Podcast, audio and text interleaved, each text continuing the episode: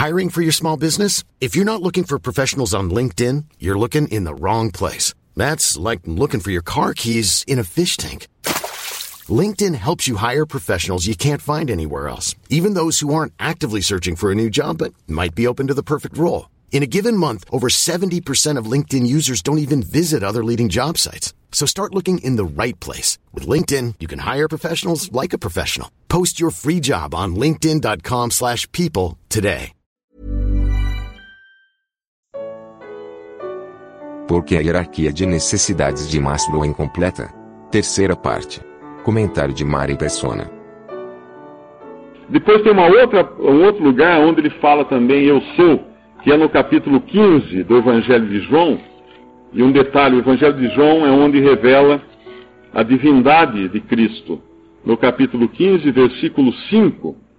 Vocês se lembram que uma das necessidades lá de, de Maslow era a de pertencer que o ser humano tem essa necessidade de, de pertencer a alguma coisa, de ter relacionamento com pessoas.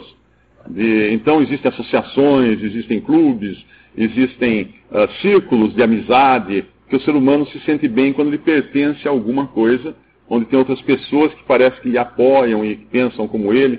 E agora nós vamos ver o que Deus fala de, dessa necessidade, só que é de um pertencer muito mais elevado, obviamente. No capítulo no capítulo 5 de, de, do Evangelho de. Eu falei capítulo 15? Não, capítulo 5, né? De, do Evangelho de João. Tá, 15, 15, perdão. Capítulo 15, versículo 5, exato. Capítulo 15, versículo 5. Eu sou a videira e vós as varas. Quem está em mim e eu nele, esse dá muito fruto. Porque sem mim nada podeis fazer.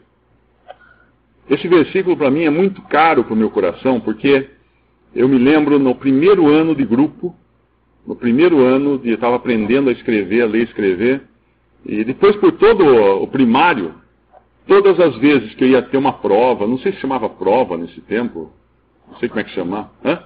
sabatina, era sabatina.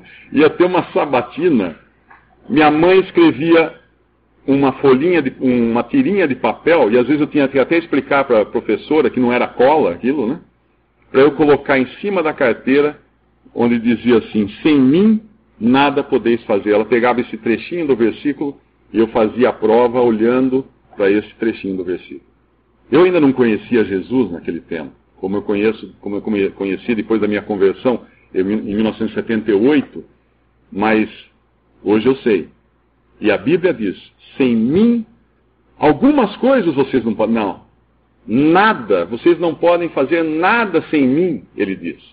Nada, absolutamente nada. Respirar sem Cristo não dá. Viver sem, não dá, o coração bate. Tem um versículo em, em Hebreus que fala, ou é Colossenses, se não me engano, ele fala, diz que ele sustenta todas as coisas pela palavra do seu poder. Se, se a, a, a minha mão não entra na madeira aqui agora, sendo que a madeira é formada por átomos, minha, mãe é minha mão é formada por átomos, por moléculas e átomos, e até pelo quark, que é a menor partícula lá, mas por que, que elas não se misturam, os átomos da minha mão não se misturam com a, os átomos da madeira? Porque Cristo mantém todas as coisas íntegras, o universo inteiro íntegro, pela palavra do seu poder. É Ele que mantém, o, o seu coração está batendo agora porque Ele mantém o seu coração batendo, seu sangue está fluindo porque Ele mantém. Seu cérebro está pensando porque ele mantém. Ele mantém todas as coisas, todo o universo. Olha para o céu, vê as estrelas, ele segura as estrelas em cada seu lugar, em cada planeta. Ele mantém todas as coisas pela palavra do seu poder. Sem ele, não, não, não apenas nós não podemos fazer coisa alguma, mas sem ele nada pode existir. Todas as coisas foram feitas por ele e para ele. Para ele. Ele é o princípio e o fim de todas as coisas. Ele é o objetivo de Deus em todas as coisas, é Cristo. Eu pergunto, o que, nós estamos fazendo com Ele? Será que eu já me entreguei a Ele? Será que eu já criei nele? Será que eu já o aceitei? A videira ela tem uma característica interessante. Quando um galho está ligado na videira, ele está resistente. Você tira o galho da videira, ele quebra. Ele perde a seiva, ele seca e quebra. A videira tem um outro, um outro aspecto interessante também, que ela cria uma relação com o tronco. Você está ligado. E atende maravilhosamente, no caso de Cristo, essa necessidade, essa necessidade que nós temos de pertencer a alguém e de saber que nós somos queridos por alguém e de saber que tem alguém que nos mantém, tem alguém que nos segura, tem alguém que nos prende a Ele, tem alguém que nos dá um lugar de resistência nele. Nele nós somos resistentes, nele nós temos força, nele nós temos condições de sobreviver. Uma outra necessidade também que é mostrada uh, e associada aqui a, a essa expressão eu sou, é no capítulo 10, também do Evangelho de João, versículo 11. Eu sou o bom pastor. O bom pastor dá a sua vida pelas ovelhas. E mais adiante, versículo 17: Por isso o Pai me ama, porque dou a minha vida para tornar a tomá-la. Ninguém, ninguém me tira de mim, mas eu de mim mesmo a dou. Tenho poder para dar e poder para tornar a tomá-la. Esse mandamento recebi de meu Pai. O que é um pastor? Primeiro, um pastor nos fala de cuidado. O pastor é aquele que cuida das ovelhas. Todos nós queremos ter, ser cuidados por alguém. Todo mundo gosta de um cafuné, todo mundo gosta de, um, de uma atenção, todo mundo gosta de um cuidado.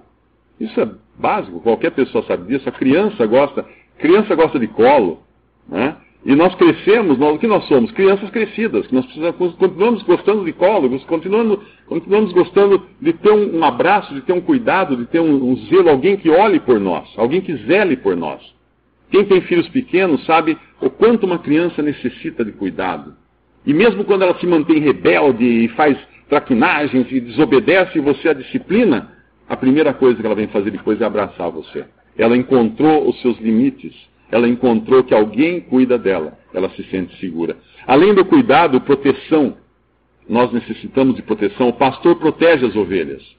Ele está pronto para lutar contra os, os ladrões, os, o lobo, qualquer coisa que tente tirar suas ovelhas. Outra coisa que, que tem o pastor é, é o conhecimento das suas ovelhas. Ele cria condições para que as suas ovelhas o conheçam. Quem aqui já teve um bichinho de estimação, um animal de estimação, um gato, um cachorro, uh, até um papagaio, você sabe que o animal de estimação conhece seu dono. Por que ele conhece? Porque você tratou dele, ele sabe quem tratou. Eu me lembro meu pai, quando, quando ele contava uma história de quando ele era criança, ele morava num sítio. E tinha um cavalo no sítio que estava com bicheira, né? Que falava que a mosca picava o cavalo e botava ovos e formava assim as larvas, começava a comer a carne. E aquilo no, no dorso do cavalo, nas costas do cavalo, aquilo era terrível. O cavalo tentava se coçar, tentava e esse cavalo era um cavalo que não tinha, assim, uh, afeição com ninguém. Era um cavalo, um cavalo de carroça, um cavalo. Aí meu pai começou a tratar da, da ferida desse cavalo. Ele era pequeno, era, era um menino, ele falou assim, ah, vou tratar desse cavalo. Pegou criolina, começou a limpar, tirou, as, tirou os vermes e tudo. Ele disse que todas as vezes, daí para frente, ele chegava no pasto, o cavalo estava lá longe, ele vinha correndo até ele. Ele vinha correndo até meu pai. Ele reconhecia aquele que cuidava dele. Você conhece Jesus como aquele que cuida de você, como seu pastor? Você o tem como seu pastor, aquele, aquele que você, de quem você precisa para os seus cuidados?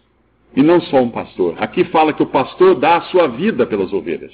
E realmente o pastor luta pelas ovelhas ah, e pode ser atacado por um lobo, e pode ser morto pelo lobo, e pode dar a sua vida.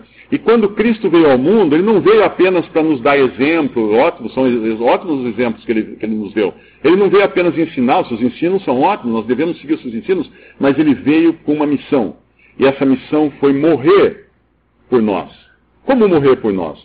Se colocar na nossa frente na hora que viesse o juízo de Deus, para que o juízo não nos atingisse. Deus precisava julgar o pecado no homem, porque o homem pecou, o homem se afastou de Deus, o homem se rebelou contra Deus, o homem precisava ser julgado. Ah, isso na, na justiça humana a gente aceita isso com uma maior facilidade. Um bandido precisa ser julgado, um assassino precisa ser julgado, um ladrão precisa ser julgado, qualquer pessoa que cometa algum, algum crime precisa ser julgado, alguma desobediência à lei precisa ser julgada. E, e, o homem desobedeceu a Deus, se rebelou contra Deus, Deus precisava julgar o homem para ser justo, mas Deus não queria julgar o homem, mas precisava julgar o homem. Deus queria salvar o homem, mas precisava julgar, julgar o homem. Então o que ele fez? Ele se fez carne na pessoa do seu filho, Jesus. E veio a esse mundo e se colocou, Cristo se coloca na cruz. Imagine você aqui, a cruz com Cristo aqui. E Deus, no momento de lançar o seu juízo contra o pecado, contra você, contra o pecador, e alguém na frente, servindo como anteparo para esse juízo. Servindo como aquele que vai receber todo o juízo por causa dos seus pecados, dos meus pecados. E isso ele fez. Ele se colocou diante, entre nós e Deus, na hora de receber o castigo pelo pecado. E com isso, ele pode nos salvar agora. Agora, Deus pode ser não só justo por ter aplicado o juízo, a, a, a sentença contra o pecado, mas Deus pode ser misericordioso para salvar o pecador que crê em Cristo Jesus como seu Salvador. O pecador que se abriga nesse sacrifício que foi feito na cruz do Calvário há dois mil anos atrás. Além de, além de bom pastor, o sétimo, eu sou, que a gente encontra em João, está no capítulo 11 de, de João mesmo, do Evangelho de João, no versículo 25. Hoje eu estava num restaurante e nós estávamos conversando, e o restaurante muito cheio, precisamos esperar até para esperar lugar, né? E aí eu disse uma, uma coisa, a gente estava falando da, da, infinitude das coisas, da, da, finitude das coisas, e eu até tinha os jovens, né, estavam sentados, e eu falei assim, olha em volta, estão vendo todas essas pessoas? Daqui a 100 anos, todas essas pessoas, e mais aquelas que você conhece, estarão mortas. Olhe em volta.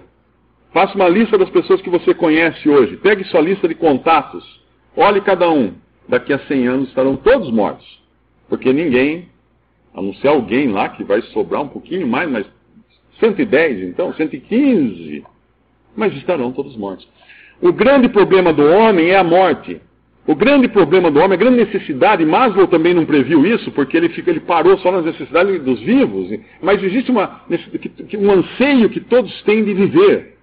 O homem luta pela vida, uma pessoa se afogando luta para sobreviver, uma pessoa que é atacada por alguém luta para se manter viva, não quer morrer, o homem não quer, ele quer lutar, ele quer lutar para.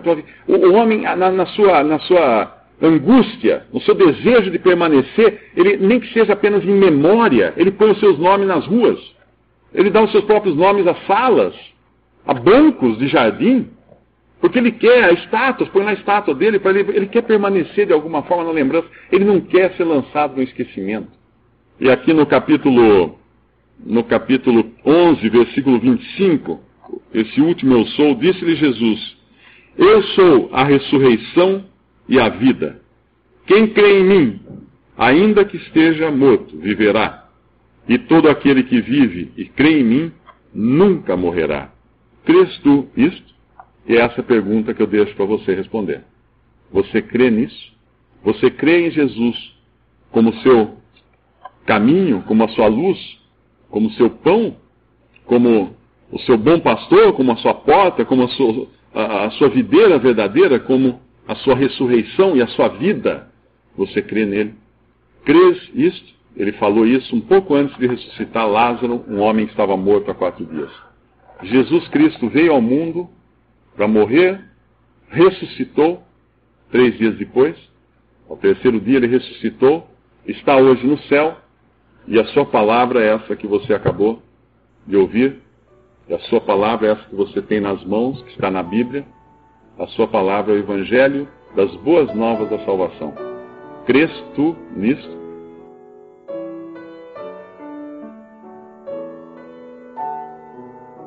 Visite respondi.com.br. Visite também 3minutos.net.